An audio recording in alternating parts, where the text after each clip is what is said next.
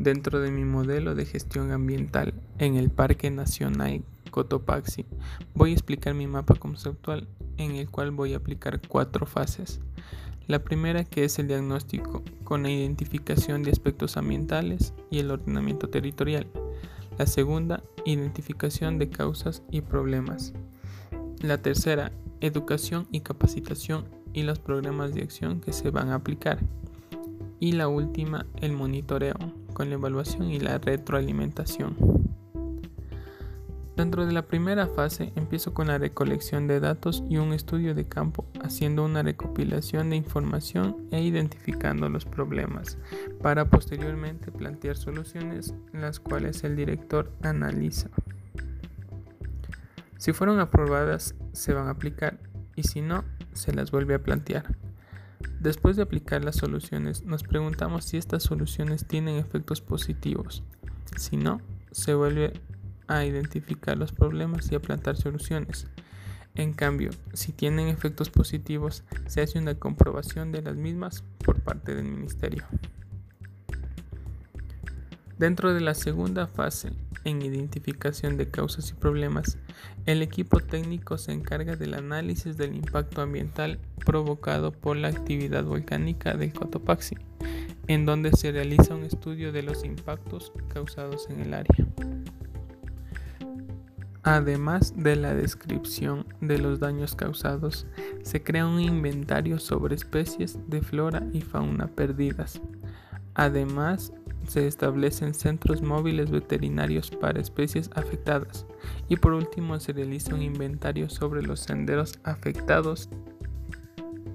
Ahora la pregunta es que si se pueden restablecer estos senderos.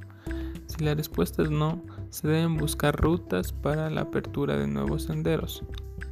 Y si la respuesta es sí, se debe aplicar su normativa reglamentaria. En la tercera fase de educación y capacitación se realiza un programa para la comunidad en donde son necesarios recursos económicos y recursos humanos que estén dispuestos a crear capacitaciones a miembros de las comunidades aledañas. Además, se propone crear un plan de contingencia en caso de la erupción del volcán Cotopaxi y practicarlos realizando simulacros. También se propone realizar un censo poblacional de los miembros de las comunidades más cercanas, creando así una base de datos y una plataforma virtual en donde existan capacitaciones completamente gratis. Entonces, ¿se entienden y se completan estas capacitaciones? Si la respuesta es no, se buscan nuevas formas de impartir capacitaciones. Y si la respuesta es sí, se establecen indicadores de evaluación para poderles entregar un certificado a estas personas de las comunidades.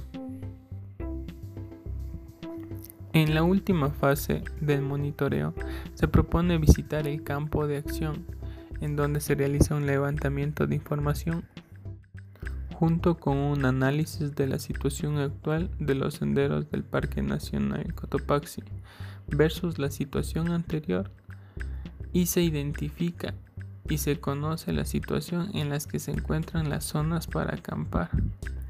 Después de esto se verifican los senderos y las zonas, ya que su uso es muy regular, además que se puede constar en los libros de registro de los turistas.